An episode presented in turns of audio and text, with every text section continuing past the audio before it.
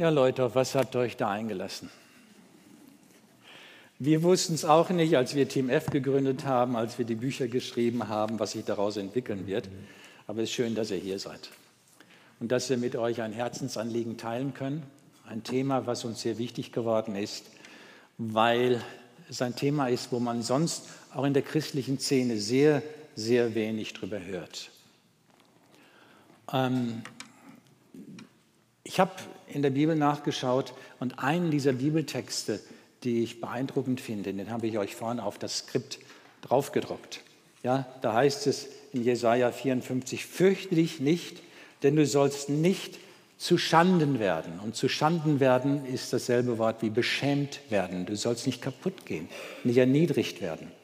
Und schäme dich nicht, denn du sollst nicht zum Spott werden, sondern du wirst die Schande oder die Scham deiner Jugend vergessen und die Schmach deiner Witwenschaft nicht mehr gedenken. Das ist unser Gott. Gott ist ein Ermutiger.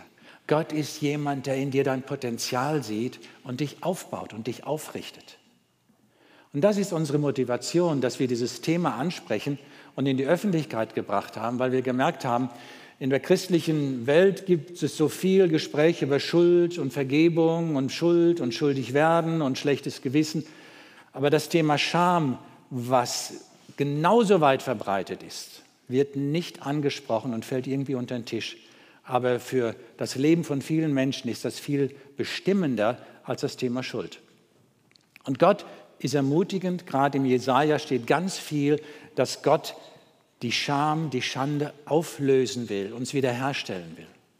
Dazu werden wir heute Nachmittag dann einiges konkreter ansehen, wie das geschehen kann. Heute Morgen gucken wir auf den Müllhaufen des Lebens. Ja, gucken wir auf das, wie entsteht Scham? Warum schämen wir uns? Und wir machen so ein paar grundlegende Überlegungen dazu. Also wenn du heute zum Mittagessen gehst und du bist nicht erbaut, das ist beabsichtigt. Ja? Ähm, Wenn es dir richtig schlecht geht, da hinten in der Mitte ist der Tisch, wo Uwe und Angela Burkhoff Gebet anbieten. Geh zu ihnen. Ja? Äh, sie sind den ganzen Tag da und bieten Gebet an. Das ist eine tolle Möglichkeit, die du wahrnehmen kannst. Aber wir müssen halt eben da anfangen, wo das Dilemma anfängt, dass wir die Zusammenhänge verstehen und auch verstehen, wo sich Scham versteckt. Denn Scham hat die Angewohnheit, sich zu verstecken und nicht offenbar zu werden. Und deshalb werden wir so ein paar Aufdecker heute Morgen bringen und euch damit hineinnehmen. Ja, und dann geht es darum, wie können wir diese Scham, Beschämung überwinden und dass unsere Würde wiederhergestellt werden kann. Denn das ist das, was Gott tun möchte. Um in das Thema reinzukommen, ähm, mach's mal nächste Folie, ähm, habe ich einige Fragen an euch und die stehen auch im Skript ganz oben. Und das ist meine Bitte, dass ihr im Moment Zeit nehmt, diese Fragen kurz anzuschauen und euch dem auszusetzen und zu schauen, was davon ist dir bekannt. Matthias hat ja heute Morgen schon über die Klopftechnik einiges abgefragt hier. Und das heißt, da wurde sichtbar, äh, viele von euch sind doch betroffen. Aber wenn man es konkret auf den Punkt bringt, welche dieser Gedanken oder inneren Sätze, Botschaften sind dir vertraut? Ja, hier habe ich eine ganze Menge hingeschrieben. Ich hoffe, du machst nicht bei jedem ein Kreuz, aber vielleicht bei dem einen oder anderen. Und ähm, im Skript ist das ein bisschen kürzer, überschaubarer. Und äh, dann habt ihr im Skript noch zwei oder drei weitere Fragen und geht doch mal auch dem kurz nach. Ähm, und wenn dann spontan was hochploppt, ist es gut, dann bist du drin, auch an, in deiner Geschichte und an diesem Schamthema. Und wenn nicht, dann freu dich. Brauchst auch kein Gebet nachher. Okay, aber guckt das kurz an, äh, damit ihr innerlich an dem dran seid, was vielleicht für euch und für eure Geschichte relevant ist. Schaut mal, die Fragen, die ich da stelle, ich denke, jeder hat da das eine oder andere, wo er sagt, stimmt, das trifft bei mir zu, das habe ich zu Hause so erlebt, das fand ich furchtbar, da bin ich beschämt worden. Also die Beschämung und die Scham gehört zu unser aller Leben. Ich glaube, keiner kann sagen, ist mir noch nie passiert. Es gehört dazu. Es ist vielleicht kein Thema, weil wir denken, das ist doch lange, lange her. Ja, es ist lange her, aber das ändert nichts an der Tatsache, dass auch diese Ereignisse, die so lange her sind, für unser Leben, für unsere Seele, für unser Herz einschneidend waren und Spuren hinterlassen haben bis in die Gegenwart hinein und sogar bis in deine Zukunft hinein, es sei denn, du setzt dich damit bewusst auseinander. Und das möchten wir heute Morgen auf euch aufzeigen. Und auch kurz zu Beginn, jetzt möchte ich mit euch klären, was, was ist denn eigentlich Scham? Oder wie, was ist Beschämung? Und äh, was haben wir dann für eine Scham? Wenn wir bei Scham sprechen, sagen einige, ist doch gut, wenn ich mich für Dinge schäme, die ich falsch gemacht habe. Ist doch gut, dass ich mich schäme, mich nackt zu zeigen. Ja, das ist gut. Und so müssen wir unterscheiden. Es gibt diese natürliche Scham, die wir empfinden, äh, wo wir uns schützen, die ist gesund und die ist richtig. Ich möchte versuchen, das am Flipchart deutlich zu machen. Mir ist wohl bewusst, dass die Leute, die weiter hinten sitzen, nicht viel davon haben. Ähm, ja, natürliche Scham ist eine Grenze. So, ich habe versucht hier zu sagen, das ist das kindliche Herz und das kindliche Herz schreit nach Liebe, liebe mich in das Leben hinein, hilf mir in das Leben hineinzukommen und respektiere mich. Das ist das Grundbedürfnis, was wir haben. Und dann gibt es so einen Bereich um unser Herz herum, um unsere Person herum, ähm, der ist so unsichtbar. Und diesen Bereich nenne ich, das ist so meine Intimsphäre. Ja? Intimsphäre. Und die Intimsphäre, SPH, ne? Intimsphäre hat nicht nur was damit zu tun, dass ich mich nicht nackt zeige, sondern das ist auch das, wenn Menschen mir zu nahe kommen, dann rücke ich weg. Kennt ihr das? So im Gottesdienst, ne? so baptistisch, da sitze ich, Platz frei, da sitzt der andere, nicht nur wegen Corona, sondern auch wegen der Intimsphäre. Manchen ist das zu eng. Und wenn man gute Freunde hat, da sitzt man nebeneinander und kuschelt. Und so gibt es diesen Bereich, den auch Kinder haben, um ihr Innerstes herum. Äh, da ist es intim. Und Scham hat von Grundbedeutung, vom Althochdeutschen, wo das herkommt, auch die Bedeutung, das zu Bedeckende. Da gibt es etwas zu bedecken, zu verbergen. So, das soll nicht jeder sehen. Und bei Kindern ist das so, die sind ja in diesem Bereich auch oder in vielen Dingen, die sind vollkommene Geschöpfe Gottes, aber in vielem einfach noch unausgegoren, nicht reif, nicht fähig. Sie wachsen ja in das Leben hinein. Und hier ist eben in diesem Bereich der Intimsphäre all das, wo ich sage, da sind wir noch unfertig. Da sind wir unterwegs. Ja, wir können noch nicht alles. Und ich finde das wunderbar, bei unseren Enkeln zu beobachten, wie das von Jahr zu Jahr wächst und sie fähiger werden und den Eltern dann beweisen, guck mal, das kann ich jetzt. Eine unserer Enkelinnen hat diese Woche der Papa und Mama bewiesen, ich kann von der Freundin alleine nach Hause gehen. Und wehe, Papa hat mir im Auto, ist nebenher gefahren, angehalten, hat demonstrativ weggeguckt. Das kann ich. Ja, waren die Eltern ganz stolz. Also sie hat eine Fertigkeit gelernt, die sie vor ein paar Monaten noch nicht hatte. Und jetzt das ist also eine gesunde Scham, wo wir etwas bedecken dürfen, wo wir unfertig sind, wo wir nicht, noch nicht Kompetenz haben. Was ist denn jetzt Beschämung? Beschämung möchte ich so erklären, wenn von außen jemand mit Macht hineinkommt in diesen Bereich und aufdeckt, was ich gerne bedeckt haben möchte. Ja?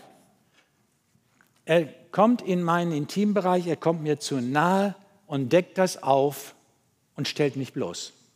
Und andere lachen vielleicht darüber. Ach, guck mal. Und bei Kindern ist das ja oft so schwer. Ne? Die leisten sich Dinge, da musst du einfach lachen. Und wie reagiert ein Kind, wenn es so was gerissen hat und wir lachen als Erwachsene?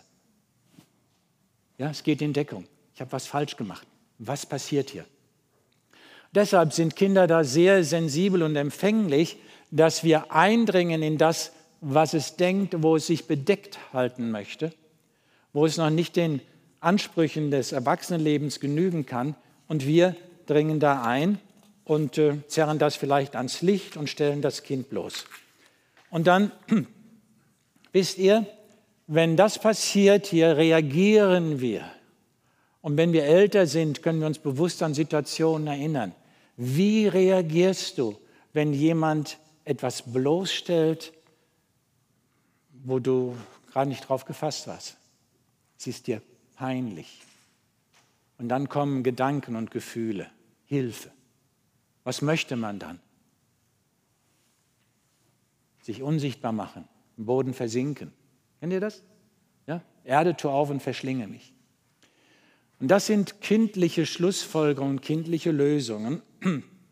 Ja, das Kind erlebt das und weiß, ich kann dem nicht genügen. Oder jetzt wird es ans Licht gezerrt, wo ich nicht genüge.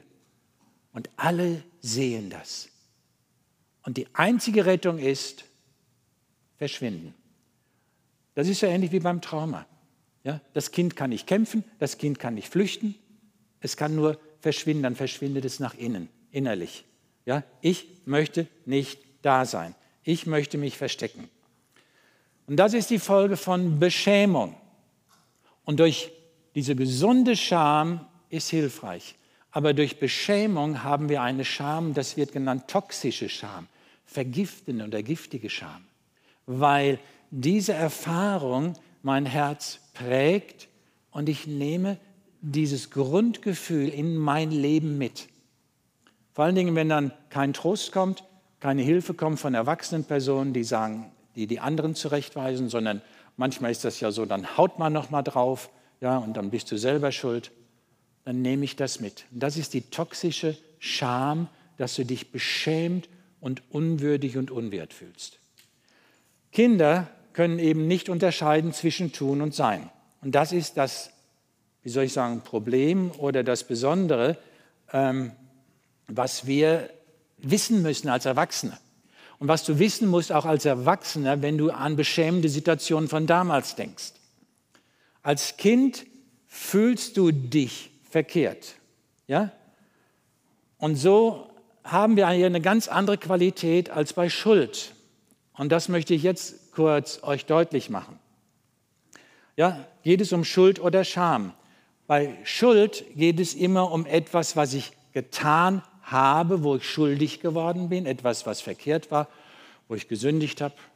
Kinder machen oft was verkehrt aus Ungeschicklichkeit oder Überforderung, da sind sie nicht schuldig. Das kann ich büßen. Da kann ich sagen, entschuldigen oder bitte vergib mir oder ich muss es wieder gut machen. So kann ich Schuld aus der Welt schaffen. Bei Scham ist das was anderes. Bei Scham geht es nicht um das, was ich getan habe, sondern Scham ist das Grundgefühl, nicht ich habe was Verkehrtes gemacht, sondern ich bin verkehrt. Ich bin das Problem. Nicht da ist ein Problem geschehen, sondern ich bin das Problem.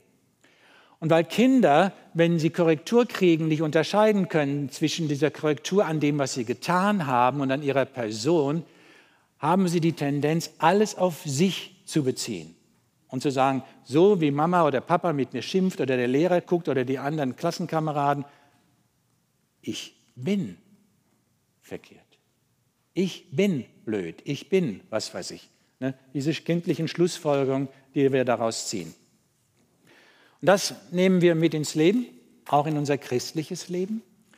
Und ähm, was ist jetzt nochmal zwischen Schuld und Scham als Erwachsene, was wäre da wichtig zu unterscheiden? Machst mal bitte die nächste Folie. Wir haben also Schuld auf der einen Seite und da haben wir gelernt, und das ist christliche Lehre, Schuld kann vergeben werden, Schuld müssen wir bekennen, dann wird es aus dem Weg geräumt. Jetzt ist es aber so, Scham hinterlässt auch diese tiefen Gefühle, dass irgendetwas nicht stimmt. Aber kannst du Scham wegbekennen? Das geht nicht. Und dann haben wir das bei vielen Christen, wir haben mit vielen gesprochen, die tief beschämt sind, die bei jedem Aufruf zur Bekehrung, heute gibt es das ja nicht mehr so viel, aber früher war das ja sehr häufig, haben die sich bekehrt und ihr Leben wieder Jesus gegeben und ihr Leben wieder Jesus gegeben, weil sie sich grundsätzlich falsch äh, schmutzig fühlten, verkehrt fühlten und haben gedacht, durch mehr Bekehrung kriege ich das mehr weg. Es geht aber nicht. Es geht aber nicht. Schuld kannst du durch Bekennen loswerden und wenn dir dann vergeben wird. Aber wie willst du Scham bekennen, wenn du verkehrt bist? Äh, dann muss man dich wegräumen, dann müsstest du verschwinden, dann wäre die Welt wieder in Ordnung. Das ist so im kindlichen Denken in unserer Tradition. Und so haben wir Menschen, die dieses Schamgefühl mitgenommen haben in ihr Erwachsenenleben hinein. Irgendwas ist an mir verkehrt. Ich glaube nicht richtig. Ich bin nicht richtig. Gott liebt mich nicht. Was habe ich nur getan? Und versuchen immer über die Schuldschiene und was wir da gehört haben, das Schamproblem zu beseitigen, zu bewältigen. Ihr Lieben, das geht nicht. Das geht nicht. Und deshalb müssen wir darüber sprechen, was eigentlich Scham bedeutet und wie sich Scham in unserem Leben zeigt und welche Auswirkungen es hat. Und wie kann ich davon geheilt werden? Und wie ich am Anfang gelesen habe und euch gesagt habe, die Bibel spricht sehr häufig davon, dass Gott sagt, die Schande deiner Jugend oder die Scham soll aufgelöst werden. Oder ähm, ich habe heute Nachmittag noch ein paar andere Bibelverse.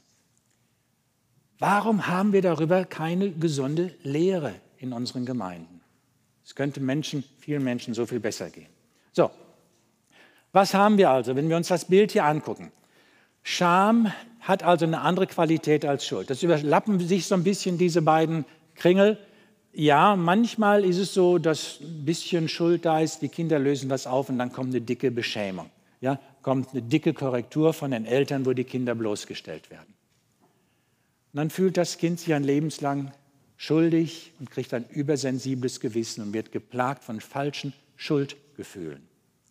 Und viele haben falsche Schuldgefühle und denken, es hat was mit Schuld zu tun, aber es hat was mit Schamgefühl zu tun. Deine falschen Schuldgefühle sind oft echte Schamgefühle. Und wenn das echte Schamgefühle sind, muss man sich das ganz anders angucken und muss sich dem ganz anders nähern, als wenn es Schuldgefühle sind. Es ist mir sehr wichtig, dass ihr diesen Unterschied für euch versteht, weil das auch für unser geistliches Leben, für die Nachfolge bedeutsam ist, hier eine klare Unterscheidung zu haben. Auch für die Seelsorge, für die Beratung. Es ist wichtig, das zu unterscheiden. Und wie wir dann mit der Scham umgehen und wie Scham in unser Leben kommt, das möchten wir jetzt gleich euch noch ein bisschen entfalten und heute Nachmittag dann darüber sprechen, wie kriegen wir denn das wieder los? Also ihr seht, ähm, ganz kurz noch hier, ich sehe das gerade, wann immer du ein Trauma erlebt hast, tiefe Beschämung ist auch immer traumatisch. Und wo immer du ein Trauma erlebt hast, durch Missbrauch oder so, ist damit auch Scham verbunden. Aber wenn, ein, wenn du ein Trauma in deinem Leben hast, eine traumatische Erfahrung, brauchst du auch fachliche Hilfe. Das kannst du nicht einfach auflösen, wie man so tiefe Beschämung auflöst oder wo man mal beschämt worden ist. Das heißt, da gibt es Bereiche, um die wir uns kümmern müssen und wo wir differenziert hinschauen müssen, was bedeutet das denn eigentlich? Und dass wir erkennen müssen, oft werden wir eben von falschen Schuldgefühlen geplagt. Und wenn man die schon mal an Nagel hängen kann, dann ist man innerlich einen Schritt weiter und weiß, jetzt kann ich mich dem Eigentlichen widmen, ähm, damit es da weitergeht. Ich habe einen interessanten Satz, der steht, glaube ich, auch vorne auf dem Konzept drauf, das zeigt die nächste Folie, dass Psychologen glauben, dass Scham das zentrale Gefühl ist, von dem alle anderen negativen Gefühle ihre Kraft erhalten. Überlegt mal. Deine negativen Gefühle, alle anderen oder viele andere, erhalten ihre Kraft dadurch, dass da Scham in deinem Leben ist dann wäre es doch mal wirklich an der Zeit, sich um diese Scham zu kümmern. Und da zu erleben, dass Jesus der Erlöser ist. Und dass Jesus frei macht. Und Jesus deine Würde wiederherstellt. Wir bekennen das ja, wir sind Kinder Gottes, Söhne und Töchter Gottes. Das ist ja, ich habe diese Würde als Kind Gottes. Aber mein Herz kann es nicht glauben. Und das hängt eben damit zusammen, dass ich gefangen bin in diesen Scham. Überzeugungen, die ganz tief in mir sind. So, Scham ist, nächste Folie, Scham ist also das unterschwellige Gefühl von Wertlosigkeit, irgendwie verkehrt zu sein, nicht zu genügen oder dass ich mich ständig irgendwie verstecken muss oder rechtfertigen muss oder aufpassen muss, dass mir nicht nochmal geschieht. Okay? Das war mir wichtig zur Einführung, euch das deutlich zu machen, diese Unterscheidung. Und jetzt wollen wir uns anschauen, wie ist das denn mit dieser Scham in unserem Leben? Wie kann die denn da reinkommen? Und da habt ihr auf der nächsten Seite im Skript so einige Überschriften und da werden wir jetzt entlang gehen und äh, das nochmal ausführen. Und wenn wir mit diesem Block fertig sind, gibt es die Gelegenheit, auch gleich in kleinen Gruppen darüber auszutauschen kurz. Also, wann immer wir an Beschämung denken, denken wir an das, was hier steht, bloßgestellt werden vor anderen. Ja, das ist das meiste, wo wir uns erinnern können. Das kann traumatisch gewesen sein, kann ein kleines Trauma sein, kann auch ein großes sein. Ja, das kennen wir. Manche erinnern sich vielleicht daran vor der Schulklasse oder in der Verwandtschaft bei einer Feier und alle haben sich über dich lustig gemacht. Irgendwas hast du getan und du standst da und warst total verstört. Bloßstellung vor anderen. Oder Strafen der Eltern waren übermächtig und Papa oder Mama hat dich bloßgestellt oder die Oma oder was weiß ich wer. Bloßstellung vor anderen. Ich weiß nicht, wem das alles passiert ist. Und ähm, das ist etwas, was häufig passiert. Und wir reden heute von der Würde des Menschen, dass sie unantastbar ist. Ja, schön. Was ist mit dem ganzen Mobbing? Was ist mit den Hassbotschaften im Internet, wo Menschen bloßgestellt werden und sich nicht wehren können? Es ist eine Katastrophe für die Betroffenen. Da wird etwas über dich erzählt, stimmt oder stimmt nicht, ist egal, aber du bist bloßgestellt und kannst dich nicht dagegen wehren. Das ist heftig. Und das, da bleibt eine Spur von Scham zurück, auch bei Erwachsenen, weil man sich nicht dagegen wehren kann. Und nicht jeder hat so das dicke Fell zu sagen, was interessiert mich mein Geschwätz von gestern, wie Adenauer es mal gesagt hat. Ja? Sondern wir sind dem ausgeliefert. Und dieses einer Situation ausgeliefert sein, wo du dich nicht wehren kannst, das ist Scham und dann im schweren Fall sogar traumatisch. Und so haben wir das heute in der Gesellschaft weit verbreitet. Heute Morgen in den Nachrichten haben wir gerade gehört, wie der chinesische Chef Xi, wie heißt er, Xi, Xi seinen Vorgänger hat aus dem Halle des Volkes abführen lassen, 79 Jahre alt. Das ist Vorführen, das ist Bloßstellen. Welche Absicht hat er damit? Ja? Ja. Und wenn sowas passiert durch diese Bloßstellung, alle anderen, die das sehen, sind eingeschüchtert, weil sie Angst haben, das dürfte mir nie passieren. Also es ist ein sehr effektives Tool, Erziehungsmittel, um Menschen in Gehorsam hineinzubringen, in Abhängigkeit hineinzubringen. Ja, da haben wir vielleicht alle irgendwelche Erfahrungen hinter uns. Auch unsere Mitarbeiter haben uns immer wieder erzählt, das Schlimmste war, bloßgestellt zu sein in der Klasse vor Gruppen oder vor anderen. Aber es gibt auch ein bloßgestellt werden innerhalb von den Familien.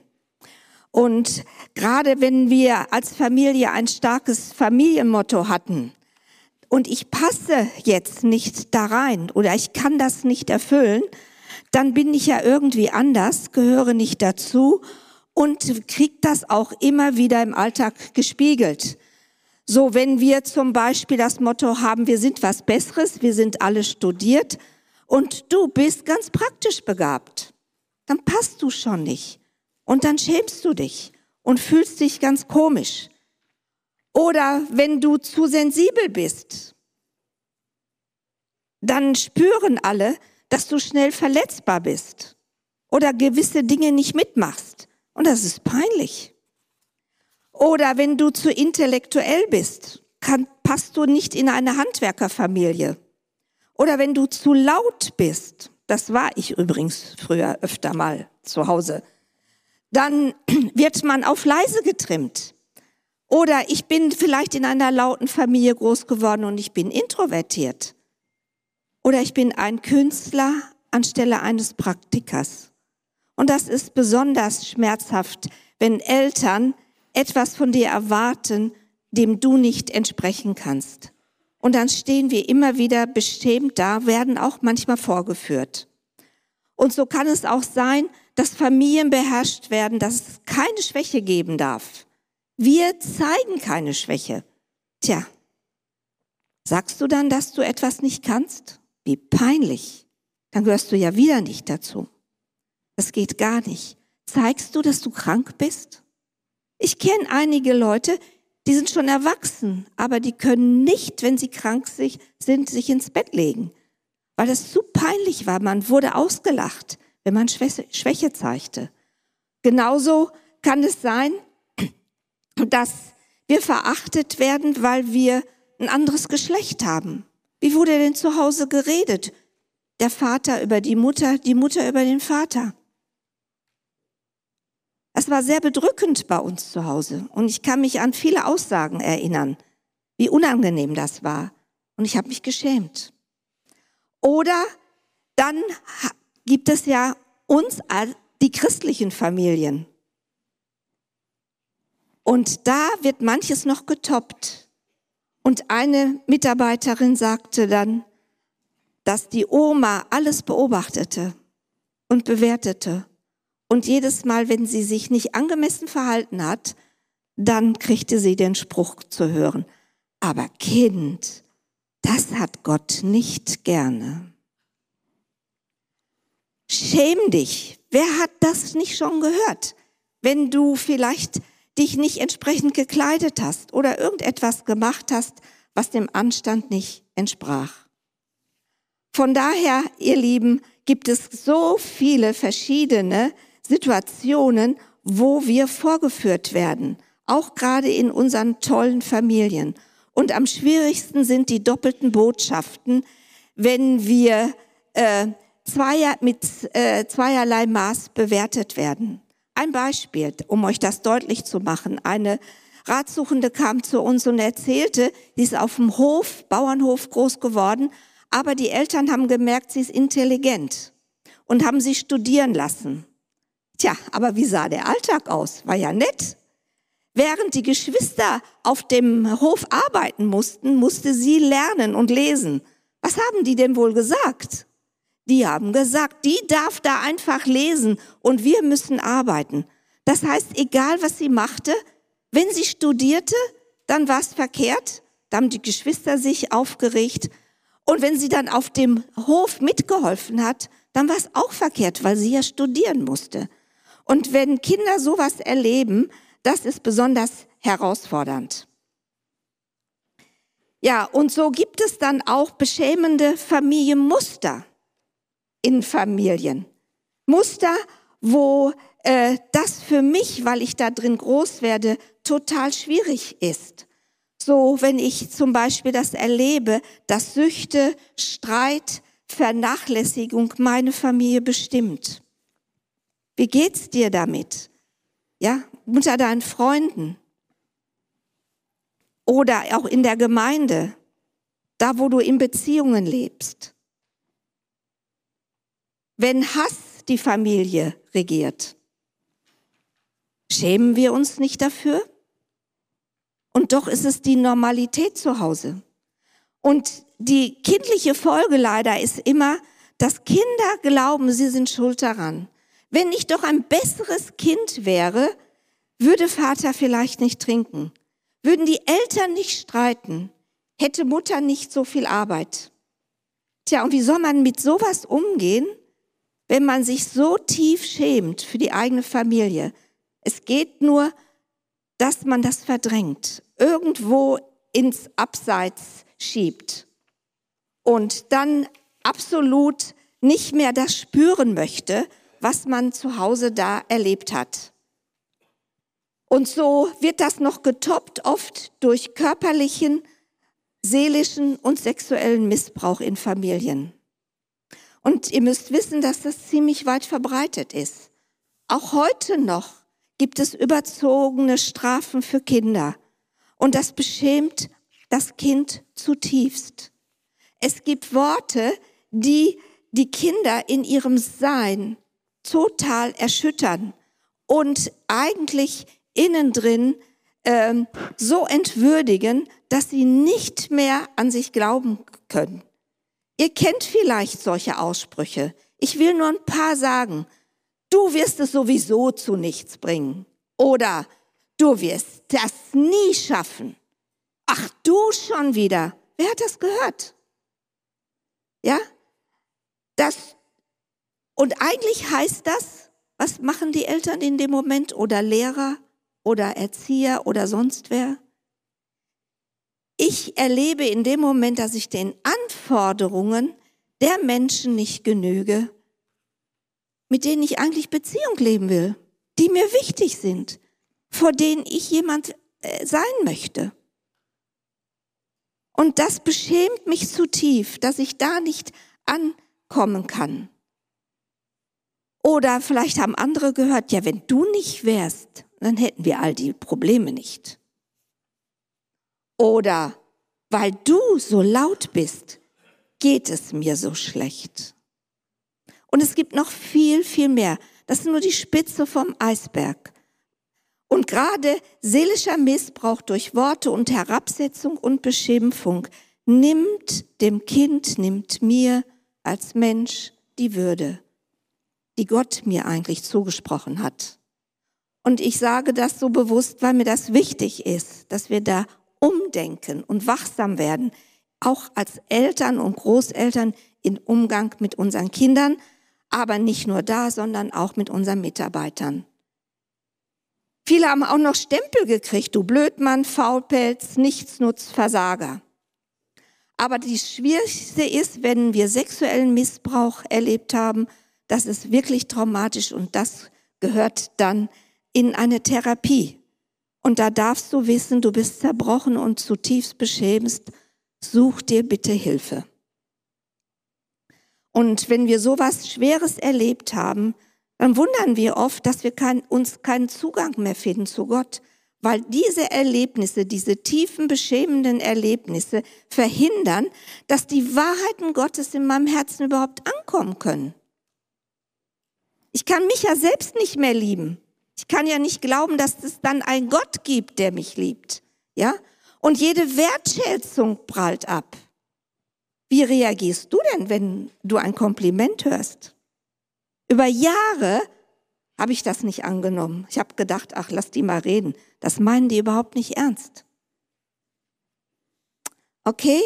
Und deswegen ist das so wichtig, dass wir gerade auch bei traumatischen Erfahrungen die Leute nicht überfordern, dass sie so tief glauben müssen. Das geht dann nicht mehr.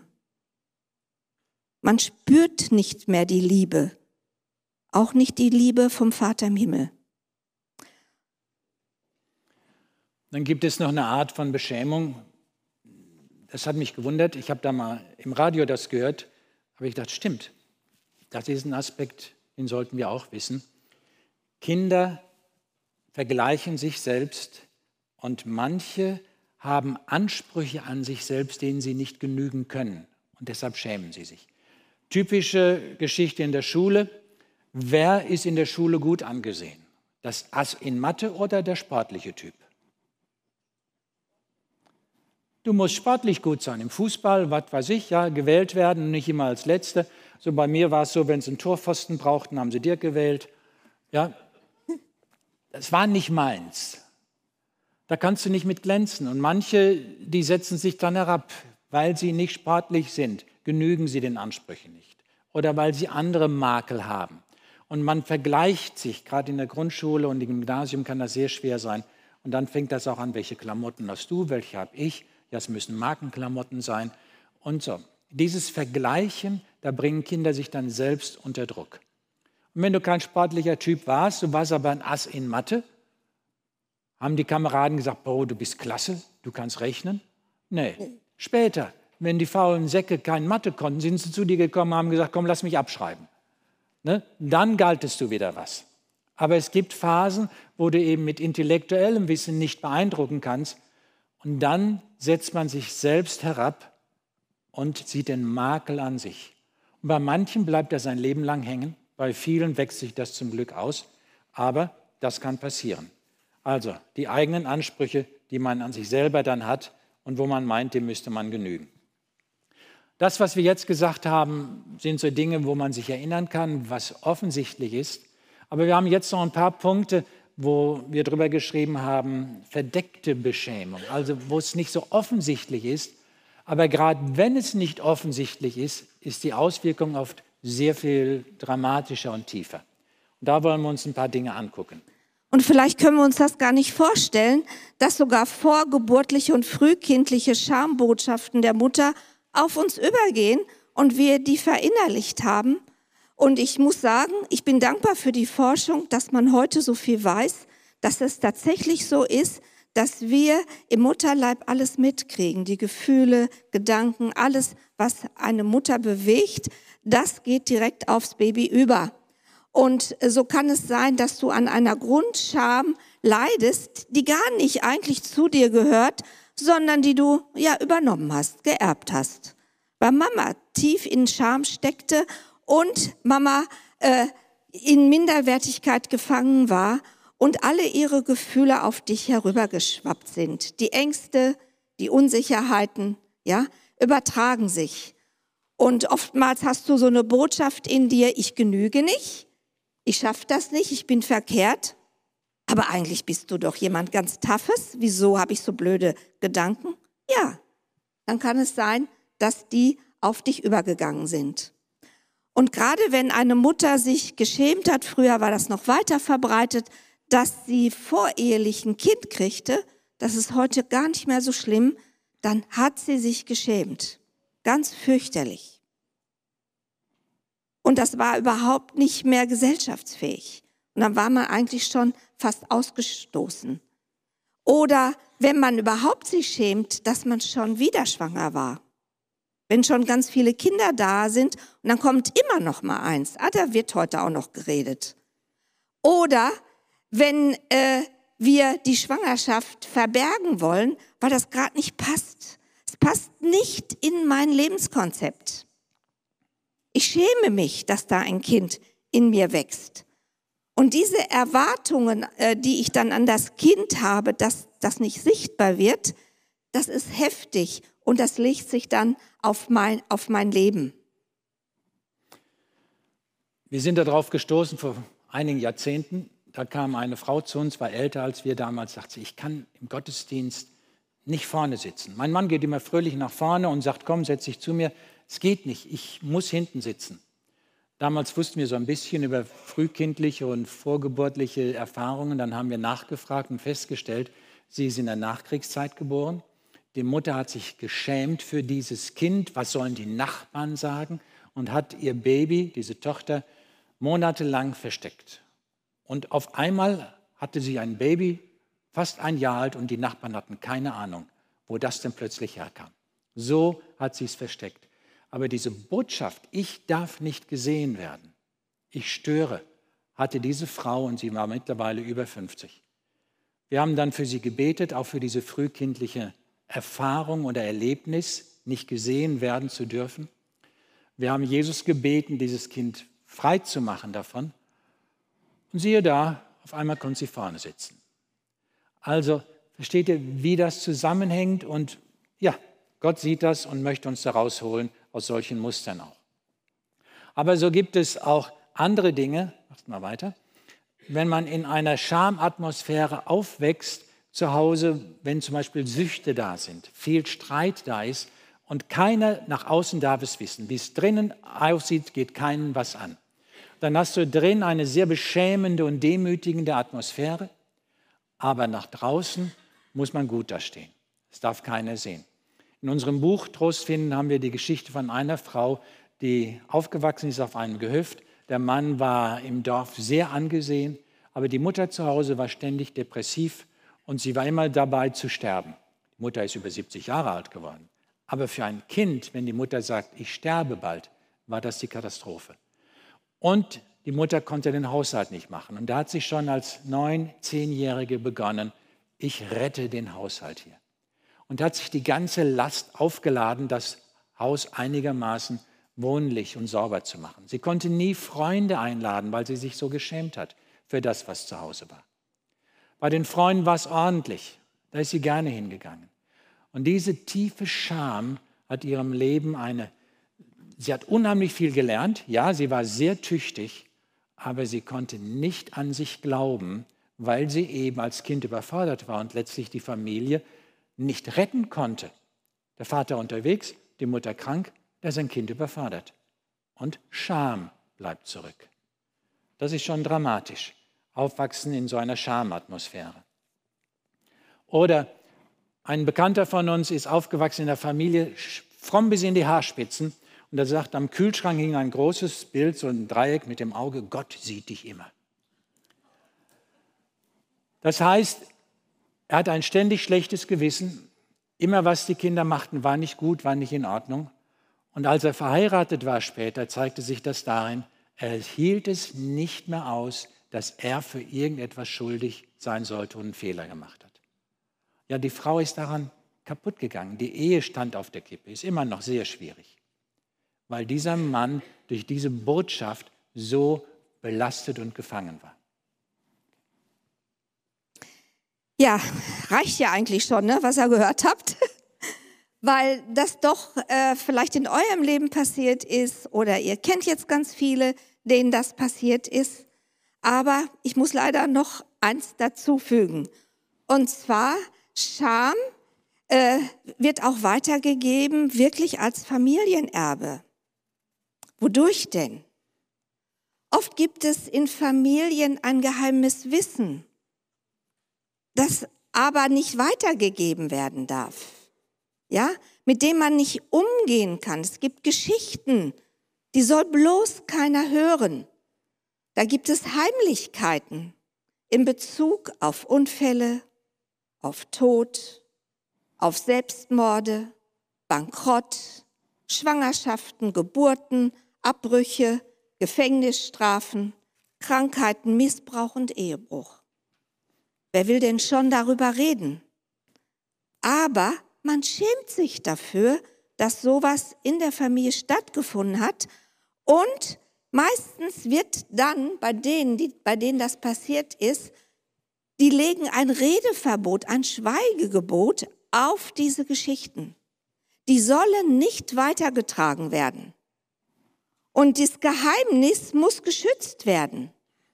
Und tiefe Scham bringt, äh, dieses Geheimnis bringt dann tiefe Scham hervor und legt sich auf die Menschen und hält sie darin richtig gefangen. Das ist eine Macht von Scham. Und man fühlt sich irgendwie nie wirklich frei. Und diese Schamliebenden von den Vorfahren können über ganze Familien liegen. Man lebt wie in einer Wolke von Scham. Sie begleitet uns das ganze Leben. Fachleute sprechen dann von einem Bindungssystemtrauma. Das ist was Traumatisches eigentlich passiert. Und wisst ihr, wie das weitergegeben wird? Wieso werden wir alle da reingezogen? Weil wir es nämlich nicht verheimlichen können. Es wird über Mimik und Gestik weitergegeben. Und durch aus Versehene Versprecher versucht sich das Geheimnis doch zu offenbaren. So, ihr Leben, und das ist leider unser Leben und damit sind wir konfrontiert, aber Jesus hat einen Weg daraus. Aber Dirk will jetzt kurz noch sagen, was bewirkt ja. das in unserem Leben? Gerade bei dem, was wir erzählt haben, kommen wir jetzt zu dem nächsten Punkt. Habt ihr schon gemerkt? Scham gebiert Scham. Beschämte Eltern werden ihre Kinder beschämen. Und beschämte Kinder werden wieder beschämte Eltern, beschämende Eltern werden. Und so geht es oft über Generationen in Familien, dass das immer weitergegeben wird. Nicht nur in Familien, in Sippen, in Gemeindesystemen wird es weitergegeben, wenn einmal so eine Scham, äh, wie soll ich sagen, Struktur Einzug erhalten hat. Und man kommt da schier nicht raus. Und so kann es sein, dass man also Opfer ist von Beschämung, ohne es zu wissen, wo es wirklich herkommt. Jetzt müssen wir uns kurz anschauen, wozu führt das? Es ist in unserem Leben eine große Schamangst da. Die Angst, wieder beschämt zu werden. Und diese Angst, wieder beschämt zu werden, ist sehr groß. Und es kommt das Zweite dazu. Christa hat es gerade schon angedeutet, was in Sippen oft ist, dass man nicht drüber redet. Und das ist ein Grundproblem bei vielen Beschämten und Beschämungen. Man legt darüber ein großes Schweigen. Es ist unaussprechlich. Und du hast dir vielleicht geschworen, darüber werde ich nie reden, weil du gemerkt hast an den Reaktionen, wenn ich darüber rede, dann kriege ich noch einen drüber. Dann werde ich ausgelacht. Dann, äh, was weiß ich, wird gesagt, selber schuld. Und so sind viele beschämte Menschen gefangen in diesem Schweigen und dahinter ist eine große Schamangst. Wenn ich mir das angucke, wenn ich darüber rede, kommen all diese Gefühle wieder und dann bin ich dem ausgeliefert. Ja, dann denken wir, ja, ist geschehen, ist doch Vergangenheit, es ist vorbei. Nein, es ist nicht vorbei, denn in diesen Situationen treffen wir Entscheidungen. In diesen Situationen geschieht etwas in unserem Leben und wir haben das gerade schon gesagt, Scham vergiftet mein Sein. Und dann kommen wir zu dem Punkt, ich bin verkehrt. Dann wachsen Glaubenssätze in uns, die fortan meinen Selbstwert bestimmen. Ich bin verkehrt. Ich bin hässlich. Ich bin falsch. Und all diese Sätze haben wir dann. Ja, ich bin mangelhaft oder ich bin nicht wichtig. So, macht nochmal die nächste Folie. Das ist die vom Anfang. Und so haben wir hier eine Palette von Glaubenssätzen. Und diese Schlussfolgerungen, die du triffst, sind dann genauso zeitlos wie die Schamgefühle, aber sie bestimmen dein Leben. Du schreibst damit so ein Stück dein Leben fest. Wer bin ich? Deine Glaubenssätze, deine Minderwertigkeit entsteht daraus. Und im Skript habt ihr auf der nächsten Seite das. Was ist die Folge von Beschämung?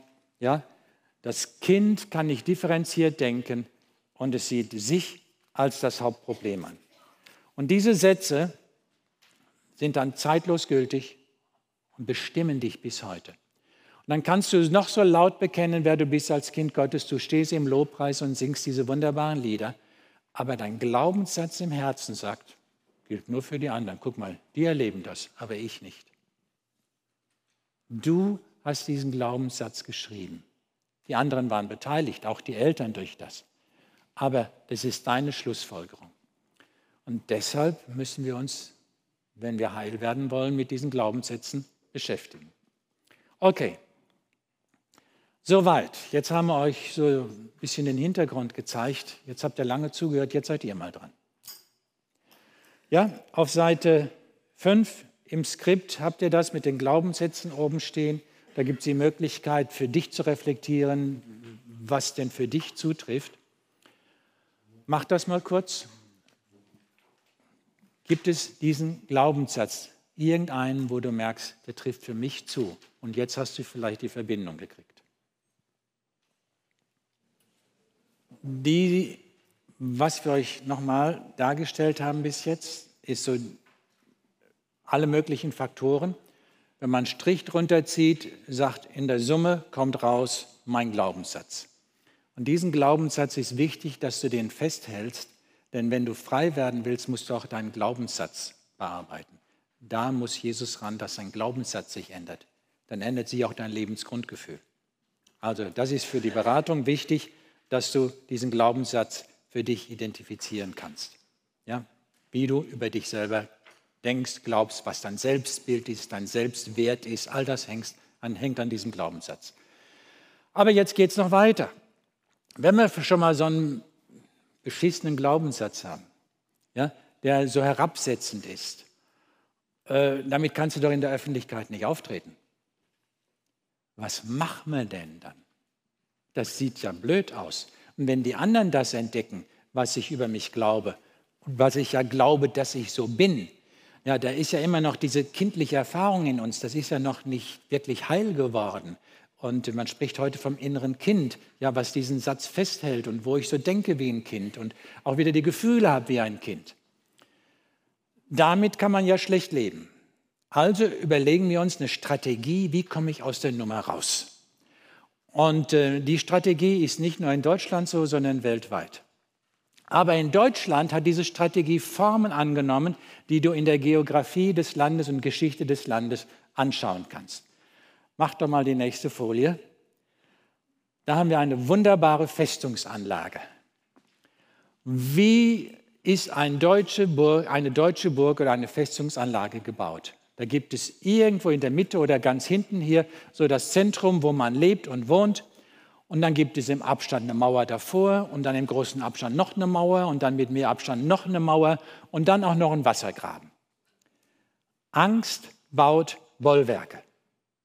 Angst will Schutz haben.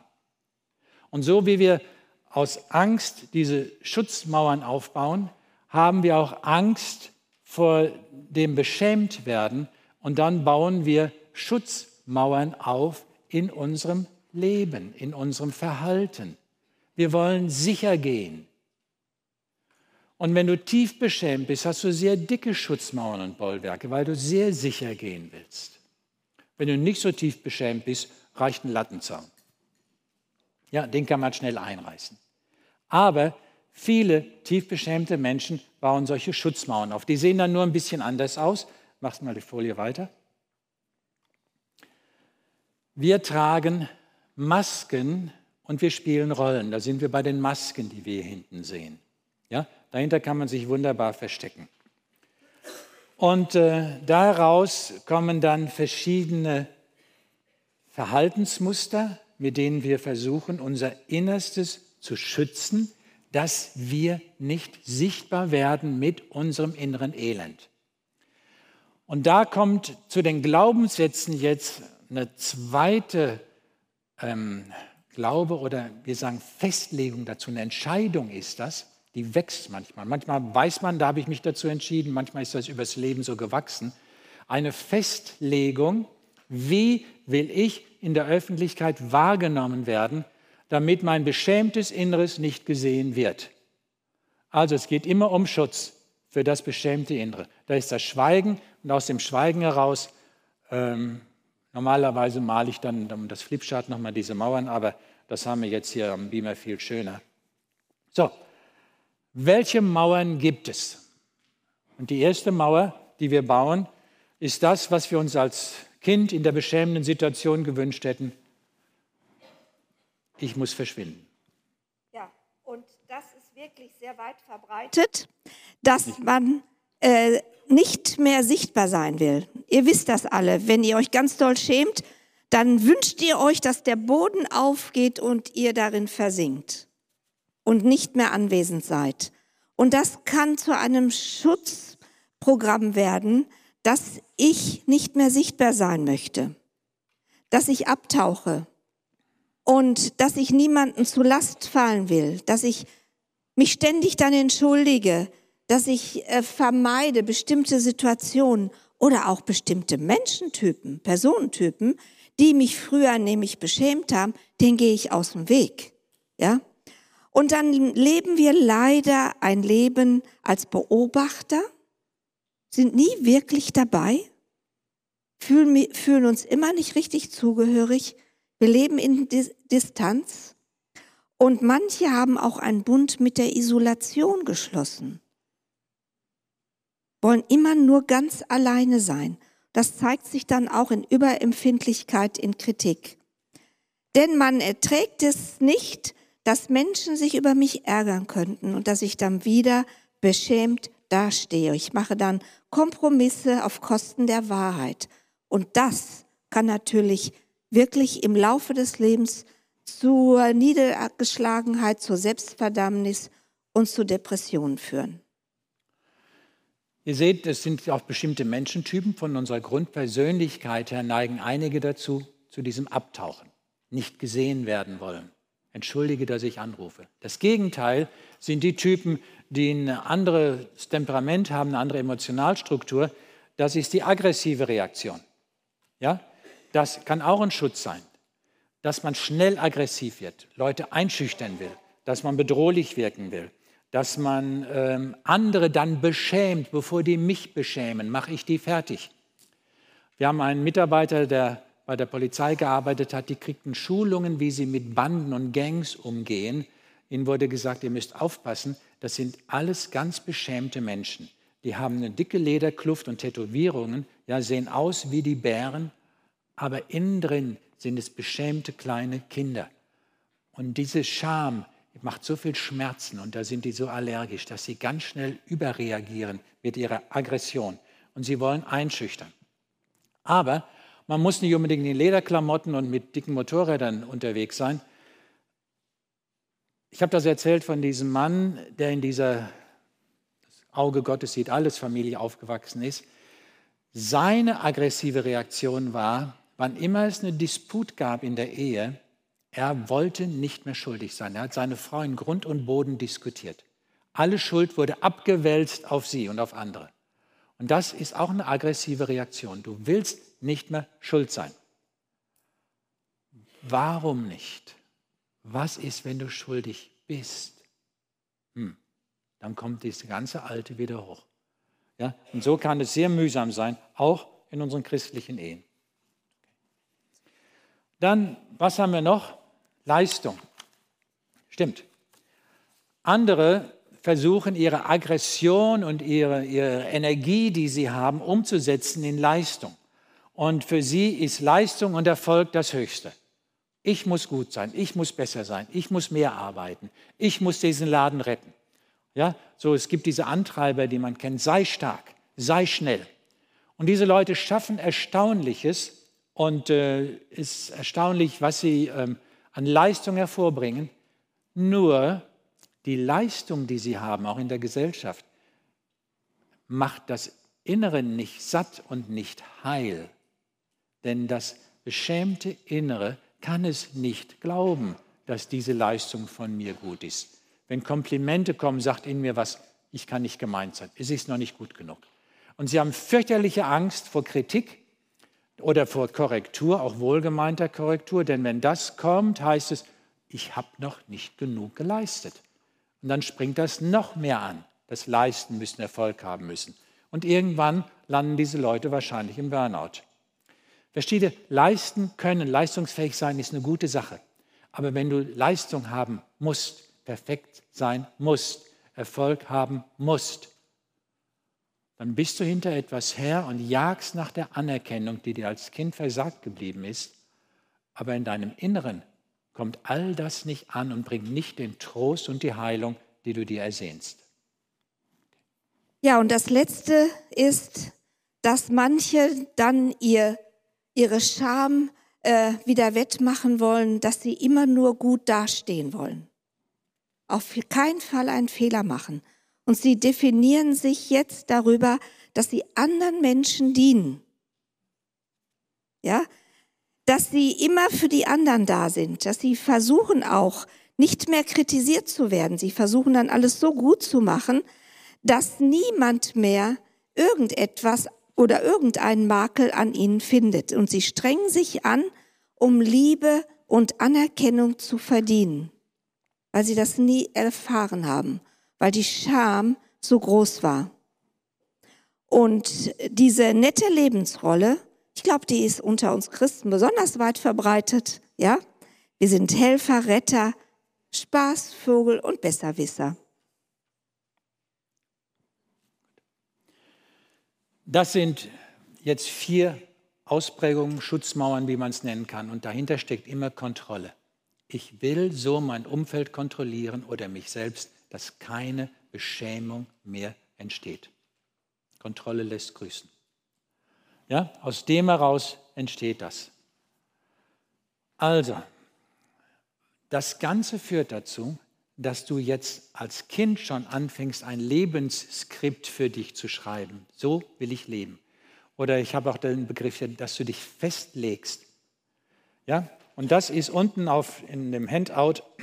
Niemand darf sehen, wie schwach ich bin. Oder niemand darf meine Minderwertigkeit sehen. Niemand darf was für sich. Ich weiß nicht, Du, was musst du für dich definieren? Da kommt ein Glaubenssatz drin vor, den niemand sehen darf, wissen darf. Und dann kommt das andere. Jetzt kommt die nächste Schlussfolgerung. Darum werde ich immer. Darum werde ich nie. Und hier schreibst du dann dein Lebensskript in der Kindheit, was du immer tun willst oder nie tun wirst. Und das ist das zweite dicke Bollwerk, was dich hindert, in die Freiheit der Kinder Gottes zu kommen. Du hast schon ein Programm, nach dem du lebst. Wie kann der Heilige Geist dich jetzt leiten? Oh, der kann das, der schafft das auch trotzdem manchmal. Ne? Aber das ist das, was am stärksten der Freiheit widersteht, die Gottes Geist und Jesus als Erlöser dir verheißen hat. Und wenn du weiterkommen willst, das ist jetzt meine letzte Besinnungsaufgabe für euch, überleg mal, wenn du dir auf die Spur kommst, wozu hast du dich entschieden und festgelegt? Es gibt natürlich auch von diesen vier Punkten, die wir oben haben, Mischformen, ja, dass du das eine wie das andere kennst.